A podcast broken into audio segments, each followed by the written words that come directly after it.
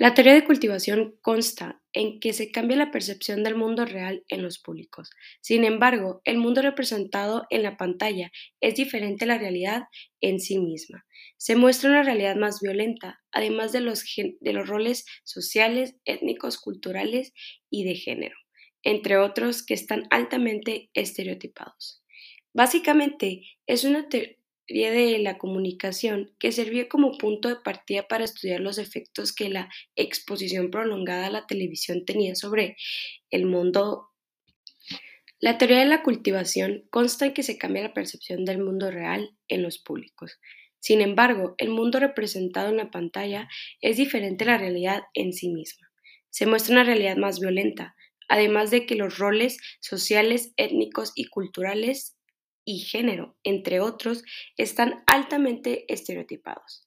Básicamente es una teoría de la comunicación que servía como punto de partida para estudiar los efectos que la exposición prolongada a la televisión tenía sobre el modo en el que se interpreta y se imagina lo que es la sociedad.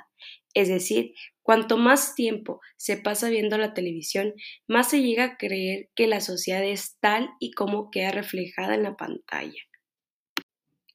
Un ejemplo actual de lo que sería la teoría de la cultivación son las series de televisión para los jóvenes adultos como son Control Z, Elite y 13 razones del porqué. Si bien estas series son catalogadas como entretenimiento, es cierto que cumplen con las características de la teoría expuesta por Gebner. Son series con realidades más violentas y explícitas sobre un mundo que no existe, porque cambia tu manera de actuar, de vestir y hablar según lo que veas en televisión. Eso fue todo por hoy y espero que les haya gustado. Los espero en el siguiente capítulo.